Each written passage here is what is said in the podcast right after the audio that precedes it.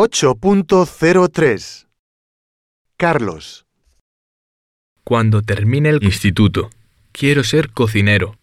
Me gustaría mucho trabajar en un restaurante famoso. Paso mucho de mi tiempo libre cocinando en casa. Mañana es el cumpleaños de mi hermana y le voy a preparar un pastel muy rico. El domingo pasado mis abuelos cenaron con nosotros y preparé una cena deliciosa de pollo asado con zanahorias y arroz.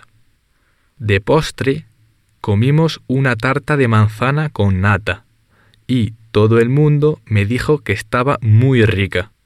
Me puse muy contento.